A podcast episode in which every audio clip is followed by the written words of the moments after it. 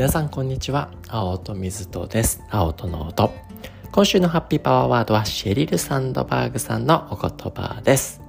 情熱と貢献の組み合わせは究極のラグジュアリーです。加えて幸せへの明瞭な道でもあります。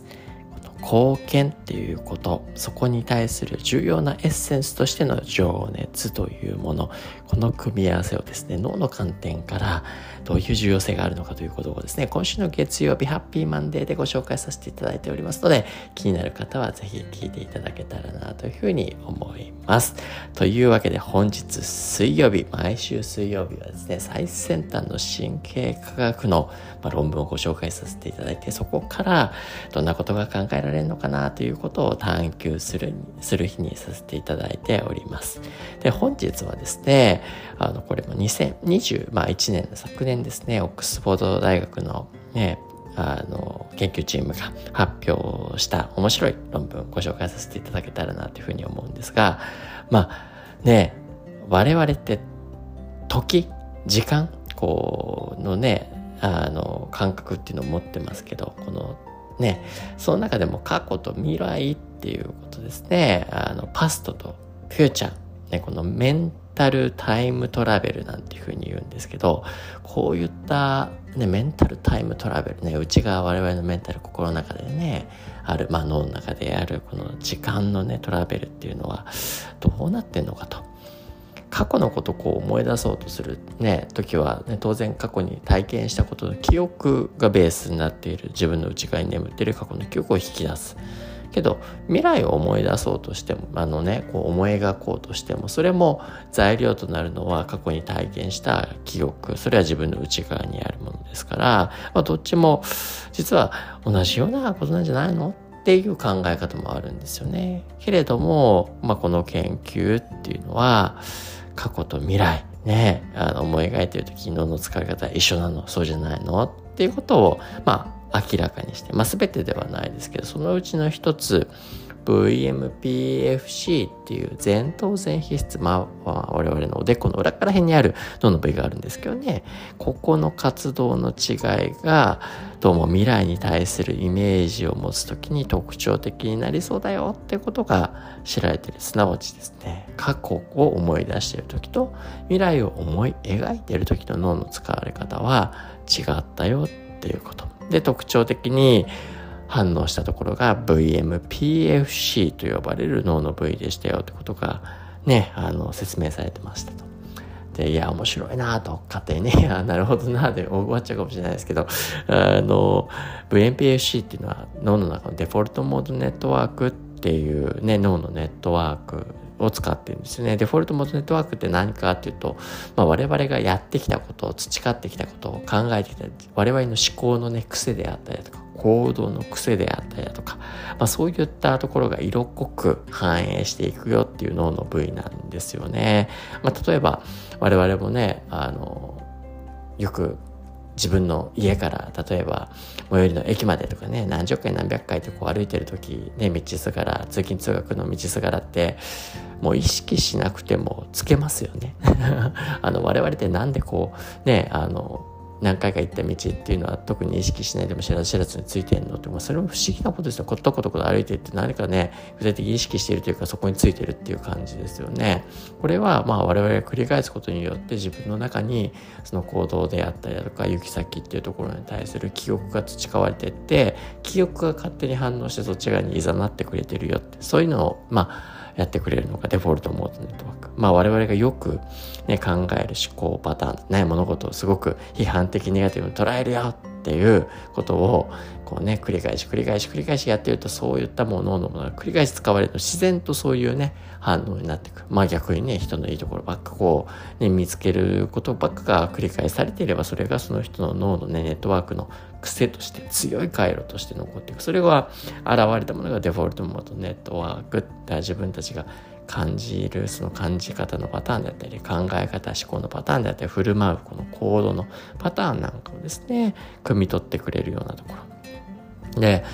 面白いなと思ったのがこう未来を思い描くっていうのはそのデフォルトモードネットワークの一部である VMPFC が特徴的に反応しますよと。ということはですよ。ここを使うっていうことはっぱりこう我々未来を思い描く材料になるものっていうものはとりわけ我々よく考えていたりだとか我々がよく振る舞っていたりだとか、ね、よく感じているってそういうような文脈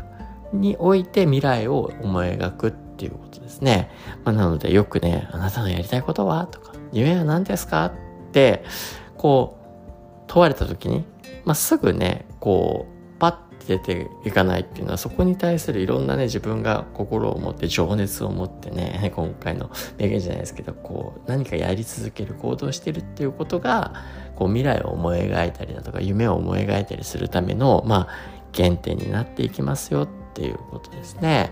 まあこれは理にかなってるなと未来をこう思い描くってていうことは脳にとって今までなかったようなことを頭の中で作り上げていく作業なんで当然エクストラエクストラな脳の作業が必要になるだろうなというふうには推測されるんですよね。でそこ extra な脳の作業が必要になった時にどんな情報が優先して脳の中で使われるかっていうと自分にとって馴染みの強い情報すなわち強い記憶。そうじゃないとですね弱い記憶って例えば難しい言葉とかってその単語一言をこう引き出すだけで脳のエネルギーっていっぱい使っちゃうんですよね。 neuroscience って単語神経科学って意味ですけど neuroscience っていうのがなかなかね脳の中にあ馴染みがない人に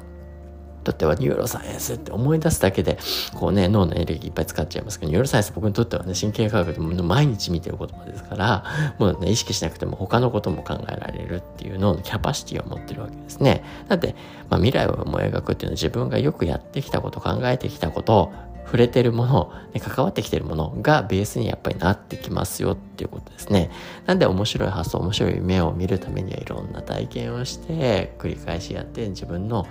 強い一部にしていくっていう、まあこれ強い記憶を持つ、具体的に強いエピソード記憶と感情記憶っていうのを持つ。このエピソード記憶と感情記憶を持つためには体験することが一番ですね。まあ、もちろんね、本を見るだの、あるいはこうね、何か YouTube 見るだの。まあいろんなね、あの今刺激的なコンテンツがあって、それが脳に届けるインフォメーションとしては強くなってきているのは事実はありますが、こうね、視覚情報だけ、音声情報だけではなく実際に体験して自分の体も動かしてっていう脳の学習はですね、やっぱりいろんなことを記憶しやすいですね。なんかまあネットサーフしてても本を読んでもなんかね次の日次の次の日にはもう忘れちゃってることが多いかもしれないですけどどっか行ってね実際に体験して心を動かしてやってることってねある程度長い期間自分の記憶にとどまってるんじゃないかなというふうに思うんですがやっぱり体験をする価値っていうのは強い記憶を残しやすいこの自分が体験ともなって出来上がった記憶これをもとに自分の夢であったりゴールであったりっていうものを作り上げていくくっていうことがすごく大事なんですよね。まあ、なので、まあ、よくねこうゴールや目的を持ちなさいって言うけれどもその一歩前にまずいろんなことをやってみましょうってことですね。いろんなことをやって自分の内側に強い記憶ができるからこそそこから生み出されるゴールであったりだとか目的であったりだとか夢っていうものは自分のねモチベーションになりやすいですよっていうことですよね。まあこれ、ね、夢っていうものはね思い描くもんじゃないんですよと。夢っていうのは思い続ける、思い描き続けるものなんですよってね、よく言われますね。稲森さんの言葉にこうね、夢は思い続けていると、ね、どんどんどんどんね、そういったイメージがカラフルに細か、細やかなところまでカラフルに見えていく、こう思い続けるっていうのがポイントなんですね。そうすると自分の脳の中でその現象っていうのが再現しやすくなってそれがビジョンですよっていうんですよね。繰り返し繰り返し夢を思い続ける体験を伴って自分の情報をアップデートしていく。そうするとどんどんカラフルで色鮮やかに見える。それをビジョン美しいなというふうに思うんですが、まあ、そんなことにもね強い曲を作っていくっていうことがやりたいこと。夢をねこう脳の中に